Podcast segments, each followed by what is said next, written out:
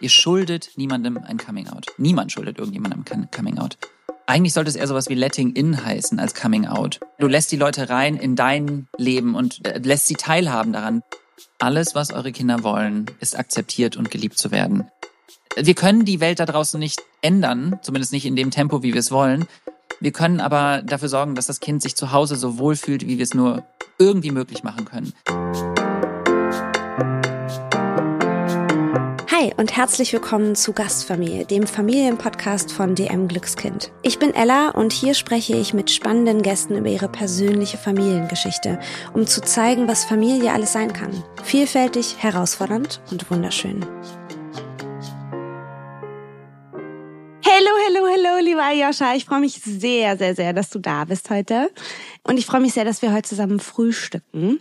Bist du denn überhaupt ein Frühstücksmensch, generell so? Hello, hello, hello erstmal. Ich liebe diese Begrüßung. Ich weiß nicht, ob du Drag Race Fan bist, aber RuPaul kommt ja. jedes Mal in den Raum und sagt Hello, hello, hello.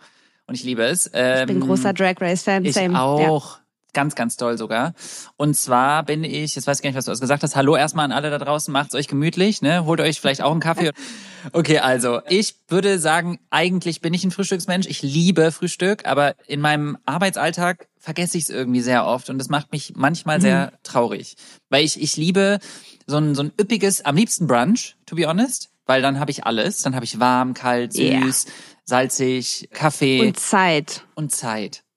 Oh mhm. ja, liebe ich. Das wäre jetzt voll mein Ding. Ist es bei dir auch so, dass du sonntags dir Zeit nimmst zum Frühstücken oder weil das ist so der, der Tag, wo ich auf jeden Fall mir Zeit nehme?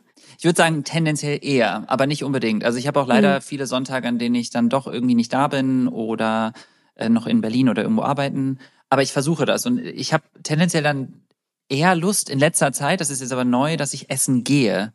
Das ist aber neu, weil ich habe früher wirklich immer sehr gerne selber gebruncht, auch Brunch gemacht. Ja.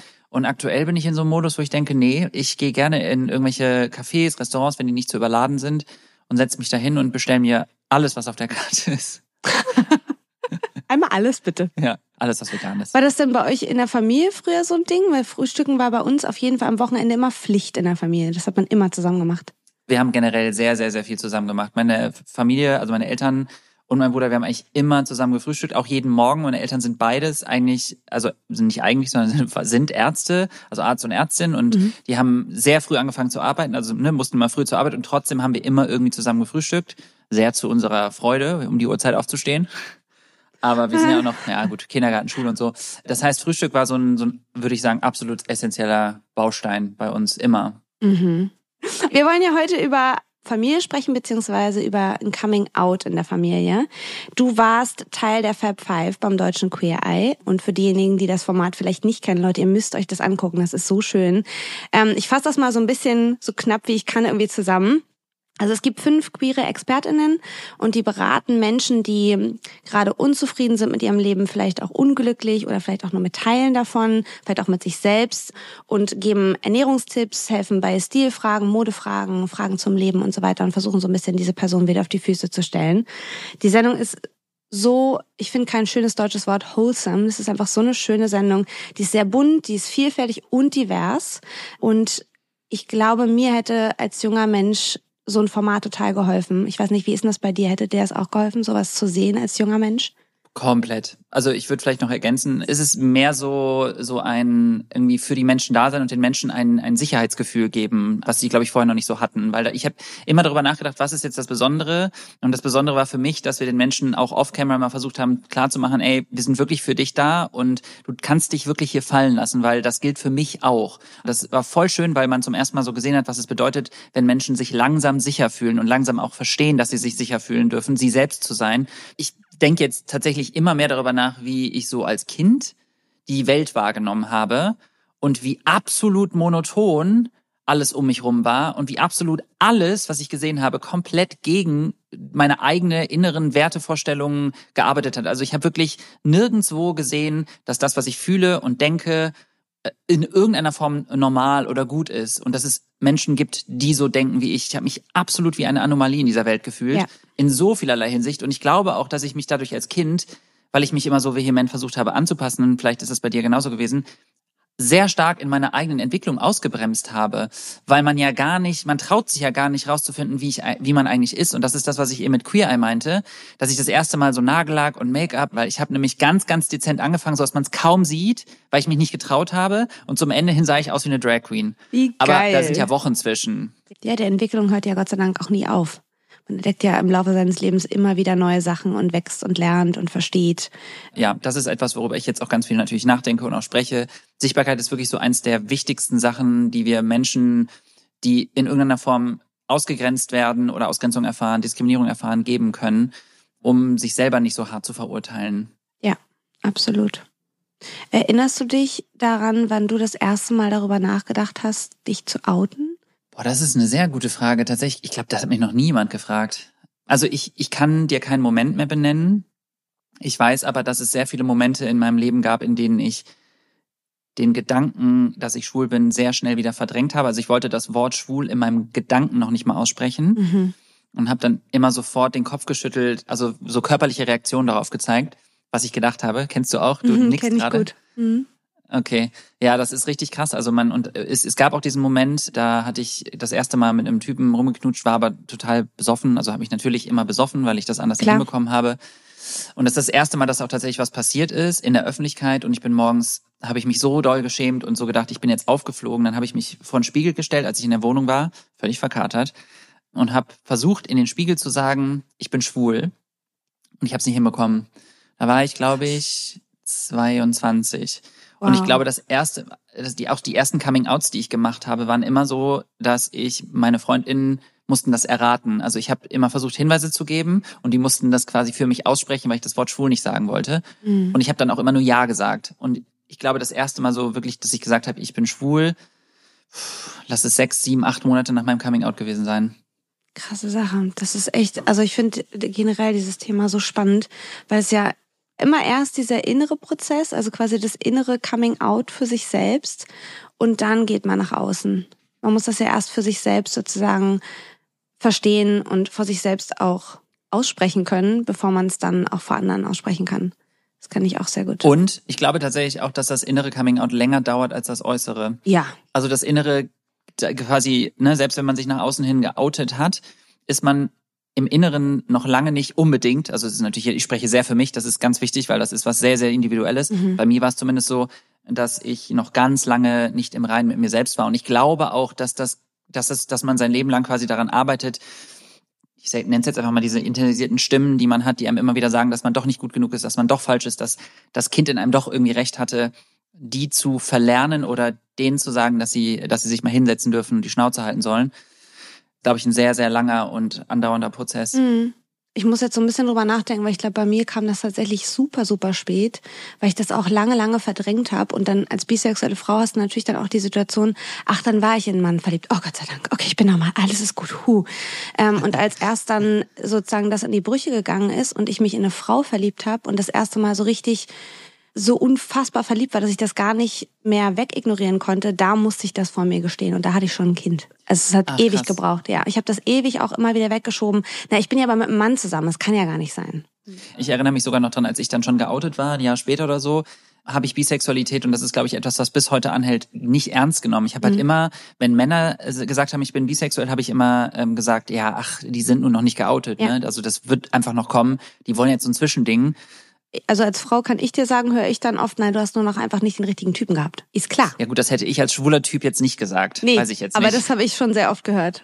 Ja, das glaube ich, ja. Und halt auch generell, dass auch diese internalisierte Bifeindlichkeit, dass viele denken, ich bin erst bisexuell, wenn ich wirklich auch was mit, ein, mit, mit äh, als mhm. gleichgeschlechtliches hatte das ist so wichtig, weil ich auch mit vielen Menschen in meinem Leben darüber gesprochen habe, hey, du bist bisexuell, wenn du das fühlst egal, ob du dein Leben lang nur quasi heterosexuell lebst, das ist völlig egal. Wenn du in dir drin das weißt, dann weißt du das. Niemand anderes kann dir das absprechen. Ja. Und das Problem ja. ist aber, dass man sich das selbst immer so krass einredet, ne? Weil letztendlich will man ja nicht, also ich für mich wollte nicht anders sein. Ich wollte gerne bitte da in die Norm reinpassen und bloß nicht auffallen.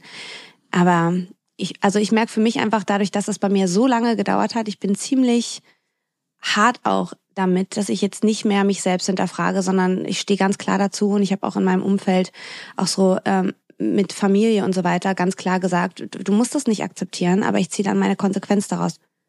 Wie war denn das eigentlich bei dir so mit der Familie? Ich habe irgendwo mal gelesen, dass es für dich besonders schwer war, dich zu outen vor deinen Eltern. Stimmt das oder habe ich mir das falsch gemerkt? Doch, das stimmt. Also ich glaube, ja. generell ist es ja bei Kindern wahrscheinlich in vielen Fällen so, dass wenn man mit Eltern aufwächst und ein gutes Verhältnis zu seinen Eltern hat, wünscht man sich natürlich auch, dass das so bleibt und man möchte von seinen Eltern geliebt werden. Ich würde jetzt einfach auch sogar Klar. mal sagen, selbst wenn man kein Gutes hat. Also viele Menschen wünschen sich einfach von ihren Eltern geliebt und akzeptiert zu werden.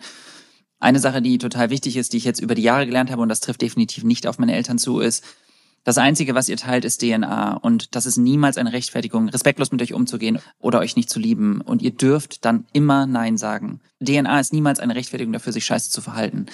Und ja. Meine Eltern waren halt einfach genau wie alle anderen in, zu dieser Zeit sehr queerfeindlich sozialisiert. Ne? Also selber irgendwie in der Praxis gearbeitet, viel Kontakt mit schwulen Männern, mit lesbischen Frauen gehabt aber bitte nicht der eigene Sohn. Mhm. Ich glaube halt, dass sie da, also sie bereuen das natürlich jetzt enorm und wir reden da ganz viel drüber immer noch.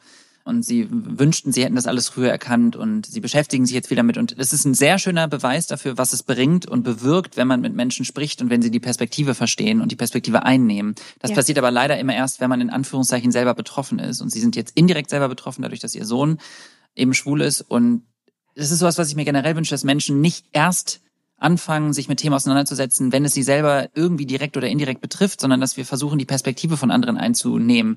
Und deswegen ist es wichtig, dass ich als Mann auch feministisch bin, dass ich als Cis-Mann mich auch für Transpersonen einsetze. Mhm. Weil man dann sieht, was das bewirken kann, wenn wir einfach alle uns darüber Gedanken machen und unser Handeln anpassen und einfach ein bisschen es klingt jetzt immer so pathetisch, aber einfach mal ein bisschen mehr Liebe füreinander haben und weniger Angst vor Andersartigkeit, sondern einfach akzeptieren, ich bin so wie ich bin und du bist halt so wie du bist und wir finden einen Weg. Passend dazu habe ich heute auf Instagram in der Tagesschau gesehen, äh, Pride Parade in Neu-Delhi und habe das geliked, habe irgendwie gedacht, ah, gucke ich in die Kommentare oder nicht? Ja, ich gucke in die Kommentare. Und dann habe ich, also ich habe wirklich wieder, man, ich kenne das ja schon, ich mache jetzt, das jetzt seit acht Jahren oder sieben Jahren und ich bin trotzdem immer wieder so baff über diese Kommentare, über wirklich unendlichen Hass und Menschen, die komplettes Desinteresse, sich überfordert fühlen oder sagen, es nervt, dass man das überall sieht. Und das Paradoxe ist, und das habe ich dann auch in dem Kommentar geschrieben, die Leute, die sich ja aufregen in den Kommentaren, dass das überall ist, solange ihr euch darüber aufregt, wird es auch immer mehr und überall zu sehen sein. Wenn ihr aufhört, euch darüber aufzuregen, dann ist es auch weg. Das heißt, euer Kommentar befeuert das. Also ja ich bin erschrocken dann immer wieder darüber, weil man ja du ja wahrscheinlich auch irgendwann schon so ein bisschen sich in seiner Safe Bubble bewegt, in der man sich Voll. irgendwie wohlfühlt.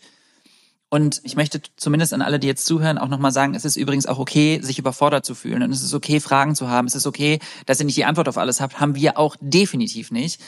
Fragen zu haben und unsicher zu sein versus sich scheiße zu verhalten und diskriminierende Kacke rauszuhauen und einfach nicht lernbereit zu sein, sind halt große Unterschiede. Ja, auf jeden Fall. Und ich glaube, die Leute vergessen auch, was die Konsequenz für die, die betroffen sind, ist, wenn sie sowas lesen. Und wer das alles liest, ja. junge Kinder, die sich potenziell outen wollen, die gerade irgendwie merken, ich, ich merke, dass meine Sexualität oder meine Identität anders ist, als ich das bisher dachte, und lesen diese Kommentare und das würde mich in absolutes Loch schmeißen. Voll. Also, ne, und das muss man sagen, gab es damals nicht. Also es gibt natürlich jetzt auch Bereiche im Internet, in denen man sich vielleicht safer fühlen kann mhm. und Rückzugsorte und man kann sich austauschen und man kann eher, also man hat eher Sichtbarkeit, aber es gibt natürlich auch das Gegenteil. Ja, total. Du hast ja auch einen Podcast, Out and About, und ähm, da erzählen dir deine Gäste ihre persönliche Coming-out-Geschichte. Du hast ja mit vielen gesprochen schon inzwischen. Hast du den Eindruck, dass das sich outen leichter wird? Boah, das ist eine schwierige Frage. Ich würde jetzt sagen, pauschal gesagt, ist es immer schwierig, da jetzt einfach Ja oder Nein zu sagen. Mhm. Und das Welt weltweit betrachten, dann finde ich schwierig, jetzt einfach zu sagen Ja, weil es natürlich immer noch Orte gibt, an denen äh, Menschen, die sich outen, ne, denen droht die Todesstrafe. Ja. So, das bedeutet definitiv nicht überall. Wenn wir jetzt mal einfach nur Deutschland sehen, hätte ich, hätte ich jetzt erstmal gesagt, im Schnitt würde ich sagen, ist es wahrscheinlich leichter geworden. Aber aktuell habe ich auch das Gefühl, dass der Hass wieder mehr wird. Und mir macht das große Sorge und ich glaube, damit bin ich nicht alleine. Und äh, ich wünsche mir, dass es leichter wird. Ich möchte aber auch irgendwie Menschen immer sagen, ey, und das habe ich, glaube ich, im Podcast auch tausendmal gesagt, ähm, ihr seid die einzigen Menschen, die entscheidet, ja. entscheiden sollte zumindest, ob, wie und wann ihr euch outet. Und wenn ihr euch niemals outen wollt, dann ist das okay. Ihr schuldet niemandem ein Coming Out. Niemand schuldet irgendjemandem ein Coming Out. Eigentlich sollte es eher sowas wie Letting In heißen als Coming Out. Weißt du, es ist ja eher, du lässt die Leute rein in dein Leben und lässt sie, äh, lässt sie teilhaben daran. Schuldest es ja niemandem. Und ich finde, Coming Out hört sich manchmal so an, als ob man das Menschen schuldet. Ja. Deswegen vielleicht nennen wir es einfach Letting In. Das ist voll schön. Das übernehme ich. Das finde ich richtig, richtig gut. Hast du so Sachen, bei denen du merkst, das sind Dinge, die sich verändert haben, die auf jeden Fall das Letting In leichter machen mit der Zeit? Also ich merke das an mir, dass mir das schon gut tut, zum Beispiel auch auf Social Media Leuten zu folgen, die queer sind, die das thematisieren, die diese Themen behandeln, weil es mich stärkt und mich informiert. Und ich könnte mir vorstellen, dass das eine Entwicklung ist, die auf jeden Fall generell hilft. Ja, 100 Prozent. Also ich würde sagen, äh, Sendungen gucken mit mhm. queerer mhm. Sichtbarkeit, alles, was einem das Gefühl gibt, voll schön, das zu sehen. Mhm. Du guckst es an und denkst einfach auch voll schön. Ich habe das bei äh, unfassbar doll gehabt bei Heartstopper. Einfach weil ich die ganze Zeit so dachte, das ist für mich eines der wohlfühligsten Serien, die ich jemals gesehen habe. Ich hatte Tränen in den Augen. Genau wie äh, tatsächlich wie bei Queer Eye, nur dass es halt Reality eher ist, ähm, hinterlässt es einen mit so einem guten Gefühl. Voll. Und ich finde, das brauchen wir zwischendurch mal. Und dass Queerness nicht immer nur mit Diskriminierung und mit schlechten Erfahrungen verbunden ist, sondern auch mit was Schönem. Mhm. Ich habe auch wirklich das Gefühl, dass wir ganz besonders lieben und ganz besonders die Welt wahrnehmen und dass wir nochmal eine andere Sicht auf die Dinge haben, einfach basierend auf der Scheiße, die wir durchgemacht haben ja. und die die meisten von uns durchgemacht haben. Und das vereint uns irgendwie auch. Und das ist, weißt du, kennst du das vielleicht, wenn du, wenn du in Urlaub gehst, ganz weit weg, und du triffst irgendwo eine Person, die aus Deutschland kommt und du bist so, ach cool, du bist auch aus Deutschland, ja. voll schön. genau, Kennst so ein Gefühl ja. ist das. Ja, richtig. So, Genau, und, und ich finde dieses Gefühl, so queere Menschen zu sehen, zu wissen, ach, krass, ja, man, man sitzt dann da und hört der Person zu, denkt sich, oh mein Gott, mir geht's genauso. Mhm. Und man muss ja nicht unbedingt queer sein. Es gibt viele Sachen, ne, also man freut sich ja generell, wenn Menschen ähnliche Erfahrungen durchmachen. Wenn ich über meine mentalen Struggle auf Instagram spreche und Leute mir schreiben, mir geht's genauso, dann freuen Menschen sich. Aber ich freue mich auch, dass Leute mir sagen, mir geht's genauso. Das ist ja eine Two-Way-Street. Und ich glaube, dahingehend ist Social Media schon sehr, sehr toll. Also sucht euch auf jeden Fall irgendwie Orte, an denen ihr, ihr selbst sein könnt, euch selbst finden dürft. Das Internet ist ja auch das, was man daraus macht, ein bisschen. Uns hören ja viele Eltern zu. Deswegen die Frage an dich, wenn wir jetzt Eltern haben, die zuhören und sagen, hm, ich bin sehr unsicher mit dem Thema, ich habe so ein bisschen das Gefühl, mein Kind könnte queer sein. Gibt es etwas, was du sagen würdest, womit Eltern ihre Kinder unterstützen können in dem Prozess? Auf jeden Fall. Ich finde das ganz wichtig. Also, an alle Eltern da draußen. Alles, was eure Kinder wollen, ist akzeptiert und geliebt zu werden. Mhm. Eure Kinder wollen nicht, dass ihr zu denen kommt und sagt, hey, sag mal, Kevin, bist du schwul? Ich habe da so ein Gefühl, weil du hast letztens eine enge Hose angehabt oder sowas das ist immer die Entscheidung der Kinder. Wenn sie sich irgendwann entscheiden, dass sie mit euch darüber sprechen wollen, dann schön, aber drängt sie bitte nicht. Das Einzige, was ihr machen könnt, ist ihnen das Gefühl zu geben, dass wenn das passieren sollte, ihr einfach bedingungslos für sie da seid. Es gibt so eine wunderschöne Szene bei Hardstopper, in der Nick, einer der Hauptcharaktere, der sich dann als bisexuell vor seiner Mutter outet, eben sagt, ich äh, habe mich in Jungen verliebt, aber ich liebe auch Mädchen oder ich mag auch Mädchen und die Mama einfach nur lächelt und sagt, ich freue mich so und nimmt ihn in den Arm und sagt, ähm, mhm. ich, ich liebe dich, äh, egal was du mir erzählst und ich bin so stolz und ich bin dankbar, dass du das mit mir geteilt hast. Und jetzt können wir sagen, thank you for letting me in. Ja. Also, weißt du, das ist halt, mehr wollen wir nicht. Und ähm, deswegen, ich verstehe den Drang, dass Eltern sagen, ja, aber Kind, wir wollen, ich, ne, ich möchte, dass du jetzt dein Coming Out hast und ich sehe das doch. Lass das Kind selber entscheiden. Mhm. Ich glaube, dass jeder Mensch, unabhängig seiner Sexualität, Dinge mag oder Dinge gern hat, die andere vielleicht seltsam finden könnten. Das heißt, jeder kennt das Gefühl, dass irgendwas an ihm, ja. was er, was eine Leidenschaft von ihm ist oder irgendwas, was ihn ausmacht, aneckt bei wem anders. Und man merkt doch auch, wie scheiße sich das anfühlt. Warum produziert man das weiter? Ich verstehe es nicht. Ich glaube ja auch, dass wenn wir dieses ganze, keine Ahnung, wenn sie dieses ganze System mal dekonstruieren würden und uns mal vorstellen, dass es diese Geschlechterrollen nicht mehr gibt. Mhm. Was meinst du, wie viele auch nicht queere Männer also nicht queere heterosexuelle Männer davon profitieren würden, die dann auf einmal selber Sachen ausprobieren würden, die sie vielleicht vorher nie gemacht hätten. Ja. Also wir alle profitieren von diesem System. Voll. Frauen, die dann sagen, hey, oder weiblich sozialisierte Menschen, die sagen, ich habe heute keinen Bock auf Make-up und ich fühle mich geil damit, ich lasse mir meine Haare wachsen, cool. Männer, die sagen, ich rasiere mich und ich mache Make-up und ich mache keine Ahnung was und müssen trotzdem nicht automatisch sofort schwul oder queer sein. Ja. Go for it. Richtig. Werbung. Kennt ihr eigentlich schon die neue natürliche Pflegelinie von Penaten? Mit den Natursanftprodukten verbindet Penaten Naturkosmetik mit mehr als 115 Jahren Erfahrung in der Babypflege. Die neue Pflegelinie wurde speziell für Neugeborene entwickelt und besteht bis zu 100 Prozent aus Inhaltsstoffen natürlichen Ursprungs wie Bio-Aloe Vera und Shea Butter.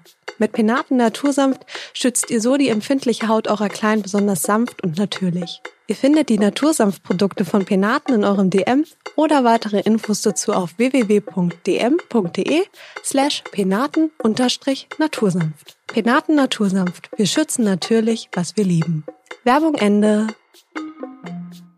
Können wir vielleicht mal, wenn es für dich okay ist, so ein fiktive Situationen durchgehen, um vielleicht Eltern auch so ein bisschen aufzuzeigen, was so unterschiedliche Wege sein können, zu reagieren? Kennst du das Meme, okay, let's go?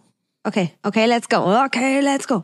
Zehnjähriger Junge und der sagt ständig, er findet alles voll gay. Ähm, und er sagt das einfach so, der hat quasi nicht das Homophobe dahinter verstanden oder meint es auch nicht homophob. Wie würdest du als Elternteil darauf reagieren? Ich würde mir das kleinste Zimmer in meiner Wohnung raussuchen, ihn da einsperren und sagen, ich komme in der Woche wieder. Nein, also ich glaube, äh, ist natürlich schwierig, weil ich ich glaube, ich war selber so ein Kind mhm. und ich weiß nicht, was mich damals erreicht hätte, weil ich habe das ja aus einer ganz anderen, aus einem ganz anderen Grund gemacht. Ich wollte quasi das alles von mir weisen und das kann ja bei dem Kind so sein, muss aber nicht. Ich würde das Kind beiseite nehmen und mit dem Kind sprechen und dem Kind versuchen zu sagen, hey, ich weiß, dass das, was du sagst, vielleicht nicht böse gemeint ist, aber weißt du eigentlich, was schwul bedeutet? Und ja. dann würde ich dem Kind erklären, was schwul bedeutet und dass manche Menschen eben schwul sind und dass das einfach Menschen sind, die, also ein Mann, der einen Mann liebt, eine Frau, die eine Frau liebt und dass das was total Schönes ist und das als Beleidigung zu nehmen wäre so, als ob man, den würde ich jetzt einfach mal sagen, er heißt Justus, als ob man Justus als Beleidigung nimmt und ja. sagt, das ist voll Justus.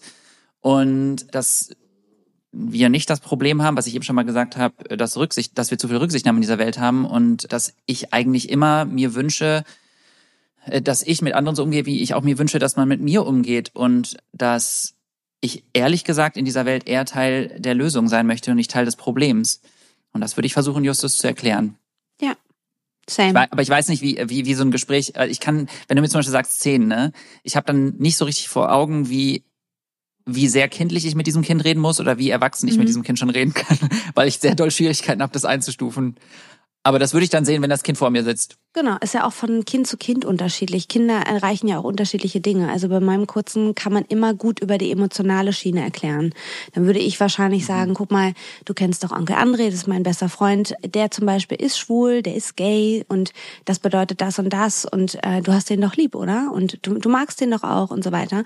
Und er ist genau das, was du quasi als negativ bezeichnest. Und der wäre voll traurig, wenn er das hören würde. Genauso wie du total traurig wärst, wenn ich das und das sagen würde. Und ich würde versuchen, quasi ihm das Gefühl versuchen nahe zu bringen, was das ja. auslöst, damit er versteht, ich bin jetzt nicht da mit dem Zeigefinger und sage, du sagst das nicht mehr, sondern ich erkläre ihm, was das heißt, wenn er das sagt.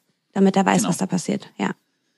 Das finde ich gut, weil äh, ich habe, ich weiß gar nicht, warum ich drauf gekommen bin, dass ich einfach aus meinem eigenen Leben, weil ich natürlich sehr viele queere Menschen in meinem Umfeld kenne, dass ich mhm. einfach sage, du kennst die Person doch. Ja. Und genauso kann man auch, finde ich, sehr gut immer Bezug zu einer Situation nehmen, die das Kind selber vielleicht kennt und unangenehme Erfahrungen gemacht hat. Ja. Erinnerst genau. du dich noch daran, als das und das passiert ist, als der und der vielleicht irgendwie mies zu dir war?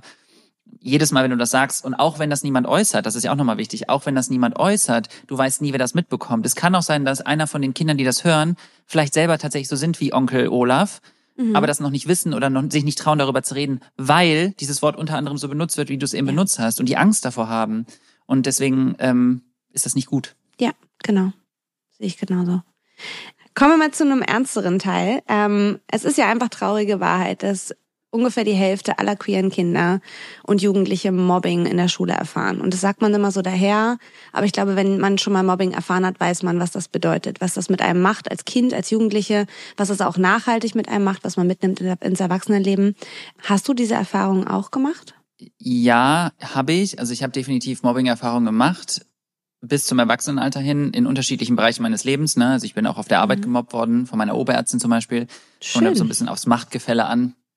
Ja, schöne Zeit. Wahnsinn. Und in der Schule natürlich auch, aber ich äh, das, was ich ja gemacht habe, das habe ich auch eben schon mal erzählt, ist so ein bisschen versucht, mich anzupassen, so gut es geht. Ne? Also versucht mich so heteronormativ wie möglich zu verhalten, zu kleiden, zu bewegen. Ja. Die Themen, die ich gemacht habe, ich habe sogar einmal versucht, irgendwie Fußball zum ähm, hier im Fußballverein mich anzumelden, fand es ganz schlimm, bin da auch gemobbt worden man verbindet es halt einfach nur noch mit Angst. Mhm. Also ich, ich erinnere mich immer nur noch an Angst vor allem. Ja. Also ich habe Angst, immer entlarvt zu werden, Angst, beleidigt zu werden, Angst, ausgegrenzt zu werden, Angst, mich alleine zu fühlen.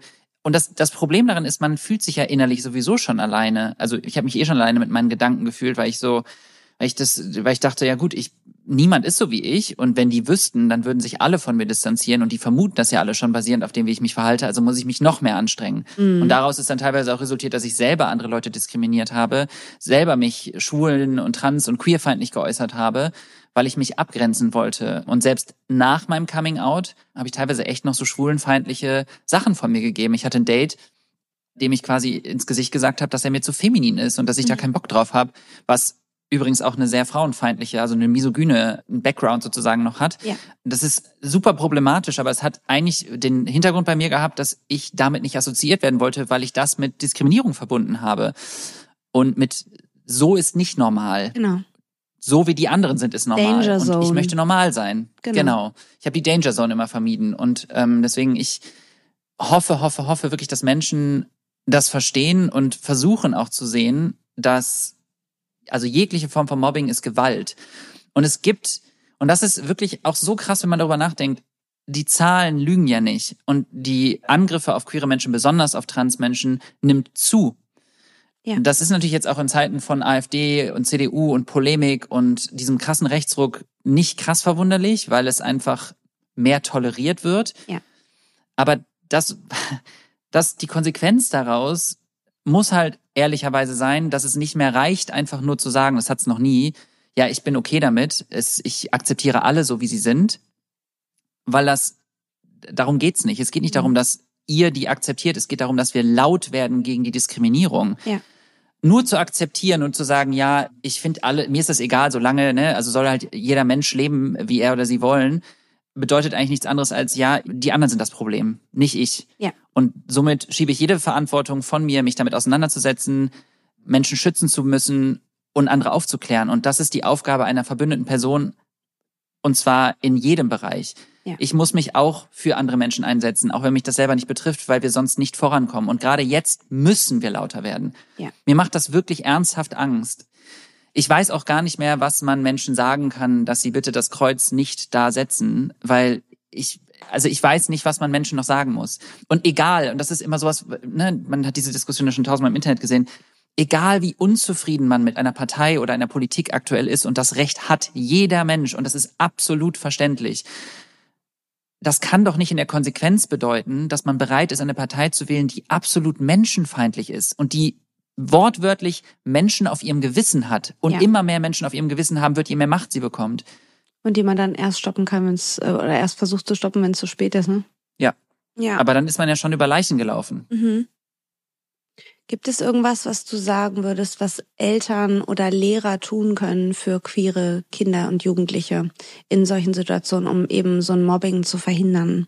Äh, bei LehrerInnen würde ich jetzt einfach mal sagen, ist es wäre es generell in Schulen schön, wenn es eine Art Vertrauensperson gibt, die wirklich auch eine ist, ein Rückzugsort, wo man darüber sprechen kann. Mhm. Ich finde es immer toll, wenn es so Aufklärungsseminare gibt, wenn äh, es Fortbildung im Sinne von, dass queere Filme gezeigt werden, dass es Veranstaltungen gibt, wo vielleicht SpeakerInnen eingeladen werden und eben du und ich, keine Ahnung, Aufklärung gemacht wird. Es werden Podcasts gehört, analysiert, es wird über Ethik dahinter gesprochen, über die Entwicklung queere Geschichte mit eingebaut, über Rassismus wird gesprochen, wie überhaupt Pride entstanden ist, was das bedeutet, warum das wichtig ist. Also einfach das Tool, was wir alle brauchen, ist Aufklärung, Bewusstsein schaffen. Wenn wir das einmal verstanden haben, dann ist es so leicht und dann sitzen wir alle da. Es ist genau wie mit Sprachenlernen.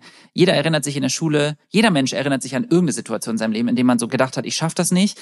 Und dann hat man irgendwie doch was verstanden und man freut sich und auf einmal macht es Spaß. Ja. Ob es Tennis ist, Fußball, Lernen, Tanzen, Schwimmen, egal was wenn man merkt, krass, ich habe voll den Fortschritt gerade gemacht, ich habe was gelernt, mhm. das ist voll die Bereicherung. Ja. Und das könnt ihr hier auch. Bei Eltern ist es immer so schwierig, weil man ja irgendwie so ein bisschen auf eine Art machtlos ist, weil man das nie verhindern werden kann komplett, dass diese Welt so ist, wie sie ist. Mhm. Und ich habe es ja schon mal gesagt, ich glaube, das Wichtigste, was man machen kann, ist mit dem Kind immer darüber zu sprechen und dem Kind immer zu sagen, egal was ist, du kannst immer zu mir kommen, wir können immer darüber sprechen. Und natürlich kann man, sollte man als Elternteil dann auch proaktiv auf die Schule zugehen und mit ja. den LehrerInnen und so darüber sprechen und sagen, dass es so nicht geht. Man muss mit den Kindern sprechen, die mobben. Ich glaube, das ist tatsächlich so eines der Hauptdinger, ne? die Eltern, die jetzt zuhören und sagen, ja, mein Kind ist auf jeden Fall nicht queer. Auch ihr könnt total viel bewirken damit, dass ihr das einfach zu Hause immer mal wieder, wenn es sich anbietet, thematisiert und klar macht, dass es einfach völlig normal ist, wenn Kinder oder wenn Menschen generell lieben, egal wen sie lieben. Das wird das Kind stärken, auch im Verständnis und es wird einfach für mehr, ja, Rücksicht aufeinander sorgen. Und das ist voll wichtig, weil ich eigentlich kann man da nochmal durchspielen. Stell mal vor, ich bin jetzt hier mit meinem, mit meinen zwei Kindern, die beide nicht queer sind. Wir alle sind nicht queer. Und ich thematisiere das einfach nicht, weil ich immer so denke, naja, ich, mir ist das ja egal. Also ich habe Mhm. ja kein Problem mit denen. Ja. Dann nehmen die ja nichts mit. Also im Zweifel nehmen sie was mit von Instagram, Social Media, aber man, das kann man ja auch nicht richtig steuern. Du weißt ja nie, in welche, ne, also welche Löcher man da bei Instagram manchmal auch landen kann, äh, welchen Abgründen. Und Ja. deswegen ist es umso wichtiger, das proaktiv anzusprechen und auch zu erklären, warum. Darüber, also ne, lasst uns da offen drüber sprechen. Ja. Das ist so wichtig. Total. Wenn du jetzt so zurückguckst auf deinen Weg bis jetzt, was würdest du sagen, hat dir am meisten geholfen, mit deiner Queerness einfach umzugehen und stolz darauf zu sein, dich wohl damit zu fühlen? Was waren so Dinge, wo du sagst, ja, das war gut? Safe Spaces. Menschen, die mir das Gefühl gegeben hat, ich selbst sein zu dürfen. Und das hat tatsächlich mit Queer Eye angefangen. Und dann auch in Baby Steps. Also Ahmed war mein, der war auch in meinem Podcast bei äh, Out and About und der war auch mein Make-up-Artist bei Queer Eye. Und wir haben eine sehr Special Bond irgendwann entwickelt, weil es echt schön war und wir beide sehr viele Parallelen bei uns gesehen haben. Und er war dann irgendwann so, obwohl wir Queer Eye gedreht haben, obwohl wir wirklich mit sehr vielen, also von sehr vielen queeren Menschen umgeben waren, die teilweise sehr extrovertiert, also sehr viel extrovertierter waren, als ich es war oder bin, habe ich mich zum Beispiel schwer getan mit Make-up und mit High Heels und mit äh, kleinen Schritten wie Nagellack. Und er auch. Er hat dann, er kam ja irgendwann mit dem kleinen und dem Ringfinger mit Nagellack und dann meinte ich so, hä, warum hast du nur zwei? Ja, Baby Steps, ich traue mich noch nicht ganz. Oh. Und ich war so, ach krass.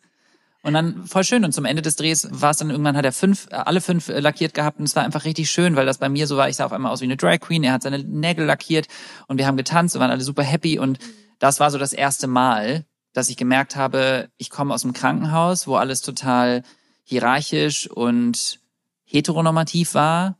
Und dann in so einem, Sa äh, so einem Space zu sein, wo ich das Gefühl hatte, krass, unter frei hinterfrage zum ersten Mal, wer ich überhaupt bin und wer ich sein möchte und was ich überhaupt verpasst habe und ob ich das alles, also bin ich so wie ich bin, weil ich quasi mein Leben lang Diskriminierung versucht habe zu vermeiden? Bin ich eigentlich viel femininer vielleicht? Mhm. Möchte ich vielleicht zwischendurch mal auf High Heels durch die Wohnung latschen? I don't know.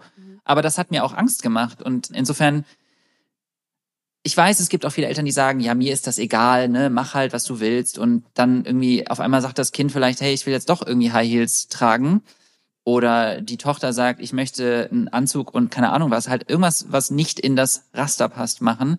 Und dann ist man doch auf einmal so, hm, schluckt und denkt sich, oh Mist, und was ist, wenn, wenn jetzt diskriminiert wird? Was ist, wenn das und das passiert? Ja, willst du nicht doch lieber das anprobieren? Ja.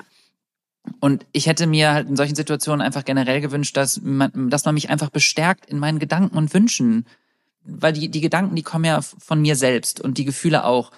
Und wenn ich zumindest einen Ort habe, und das hat Avi zum Beispiel auch erzählt, Avi hat gesagt, ich, es vergeht eigentlich, Avi ist auch eine von den Fab Five, Avi hat erzählt, dass es eigentlich keinen Tag in ihrem Leben gibt, an dem sie nicht beleidigt oder bespuckt wurde für das, was sie ist und wie sie aussieht, wie sie sich verhält. Keinen Tag in ihrem Leben. Und sie meinte, egal was war, wenn ich nach Hause gekommen bin, Mutti hat mich immer lieb gehabt. Bei Mutti durfte ich immer machen und sein, wer ich will. Mhm. Und ich finde das so schön und ich habe Mutti auch kennengelernt. Mutti ist auch total süß. und ich finde genau das, das ist so der Anspruch, den man haben sollte. Ja. Wir können die Welt da draußen nicht ändern, zumindest nicht in dem Tempo, wie wir es wollen. Wir können aber dafür sorgen, dass das Kind sich zu Hause so wohl fühlt, wie wir es nur irgendwie möglich machen können. Und dass zumindest dieser eine Ort Ja. sicher ist. Das hast du sehr schön gesagt, danke.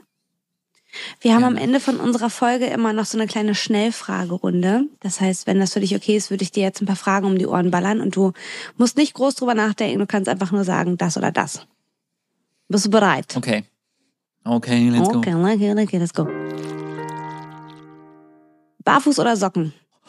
Boah, ey, das sind immer so Fragen, wo ich, äh, ich kann nicht, das hängt ja davon, das hängt ja von der Jahreszeit ab, das hängt davon ab, ob ich am Strand oder im, im Sommer, im Winter, Fußbodenheizung, ja, nein. haben wir einen Overthinker. Let me overthink this. Äh, okay, Socken. Geil. Äh, Street Food oder Fine Dining? Street Food. Dein Podcast Out and About in drei Worten. Uh, emotional, wohlfühlig, wichtig.